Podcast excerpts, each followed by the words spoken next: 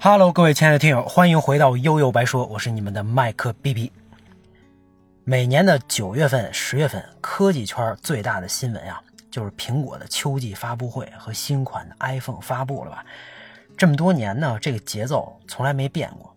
那大多数友商也会避开这段时间啊，发布他们自己的产品，因为你就算发了，这关注度也就那么回事儿嘛。那当然，今年有头铁的啊，这这两年被制裁的那个厂商。就在前脚刚刚发布了他自己的新品，各路媒体也是一通宣传，大有跟苹果硬刚的趋势。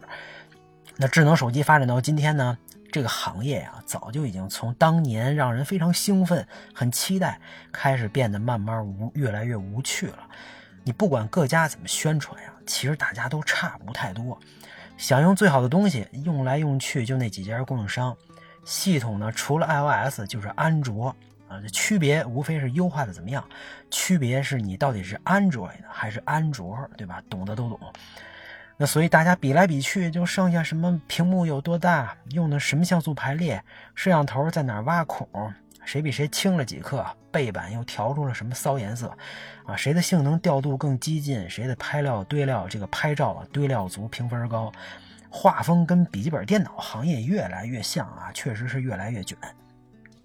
那几年前看那些数码媒体啊，那些 KOL 大 V 们天天能第一时间拿到新产品，哎，我还挺羡慕的，觉得这是一个挺酷的一件事儿。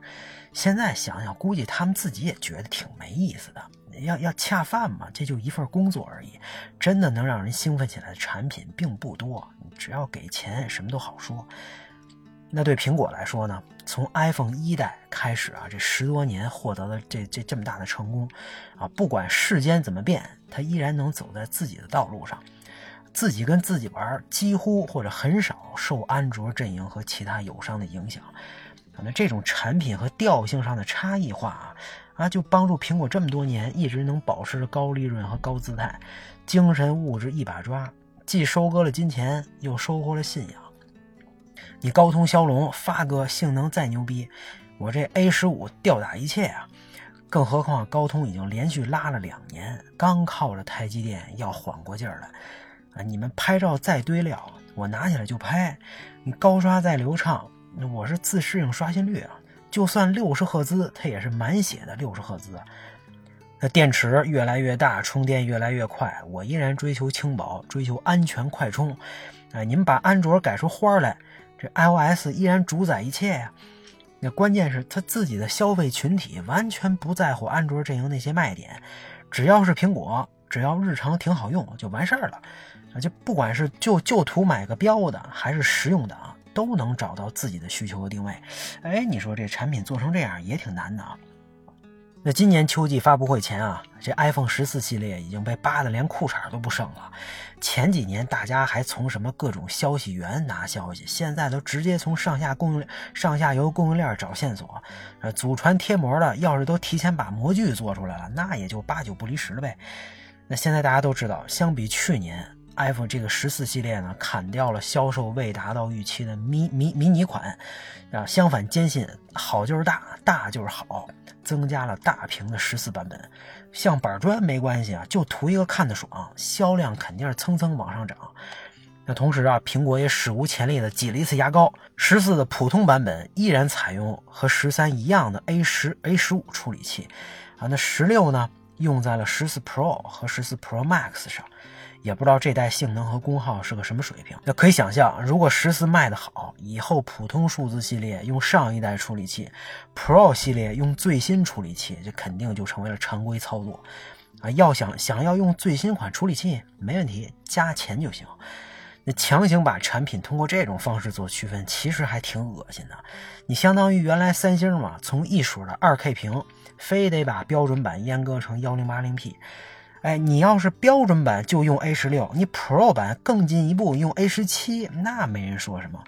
你刀法精准成这样啊，只能说明这两年苹果太飘了。放眼望去，身边的对手一个个都这么拉，那我那我也就跟着拉一会儿呗，对吧？那另一个大改变呢，就是用了这么多年的刘海屏，终于在 Pro 版本上变成了叹号屏。那虽然还是一个大窟窿，那也总比刘海强啊。这刘海屏啊，在我看来真是丑爆了，根本是无法接受，突破了我的底线。这也是我一直坚持使用 iPhone 八、iPhone SE 二、i iPhone SE 二这两代的原因，绝对不是因为穷啊。那最后祖传的一千两百万摄像头终于要升级成四千八百万了，啊，账面上看拍照水平应该会有不少提升。新的大屏版本 A 十六，这个新的叹号屏。高像素，这大概就是十四系列最大的几点升级了。那其中三项还是 Pro 版本独占。那产品正式发布之后呢，之前爆料的信息也大差不差。大版本十四十四 Max 正式名字叫十四 Plus，采用满血 A 十五芯片，依然没上高刷，依然是祖传的一千两百万。总之呢，就是 iPhone 十三现以 iPhone 十四的样子呈现。那十四 Pro 这叹号屏倒是玩出了花样啊，中间给连上了，号称灵动岛。那果然，这个这个苹果决定上一个东西，还是会想得更远。只不过你具体到体验层面，这些花里胡哨的东西能有多大用，现在还说不清楚。也没准就是给 UI 设计师给逼逼疯了。那屏幕的峰值亮度达到了变态级别的两千尼特，A 十六呢，竟然开始跟自家的 A 十三比速度了。这你懂的都懂啊！牙膏看来还能再用几年。呃，四千八百万六倍光变，大概这个变化主要就这些了吧？看上去这又是升级非常小的一年，尤其是这 A 十六提升有限，重要主要应该是降低了功耗。那按这个节奏，明年的 A 十七可能会迎来一波性能的大提升，这只是可能啊。当然还有什么 Type C 接口。那不过对于大多数 iPhone 用户来说，这些都不重要。你正好到了换机周期，该买的还是会买。只要是最新款或者是最新颜色啊，只要是大屏，能用个好几年就行了。预算不够的用十四，依然是顶级的体验。那更有钱的直接上 Pro，享受最新屏幕形态带来的优越感，早买早享受嘛。这今年年初啊，在我的怂恿下，我妈也换了 iPhone 十三。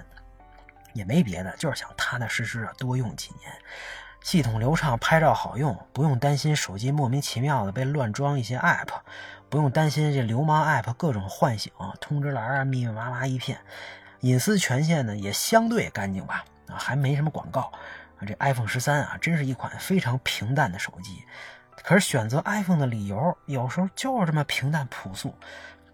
我甚至啊，都建议有条件的都给家里老人换 iPhone 完事儿了，能大概率避免很多不必要的麻烦。那就像开始说的，二零二二年呢，大家好像已经习惯了手机行业的波澜不惊，这就是个工具，好像也习惯了这个打着环保旗号取消充电头的做法。原来的充电器又不是不能用，那现在啊，靠新款手机秀优越感的人已经越来越少了吧？每个人呢都有选择自己适合选择这个适合自己产品的权利。现在早就不是拿一个手机来评价别人的时代了。几千块钱块钱的手机，最多上万，你没钱有钱没钱的咬咬牙，应该也都能买得起。你买什么全看自己的选择。当然，我这不是凡尔赛啊，我知道有些家庭确实很困难，但它总归是万以万为单位的吧。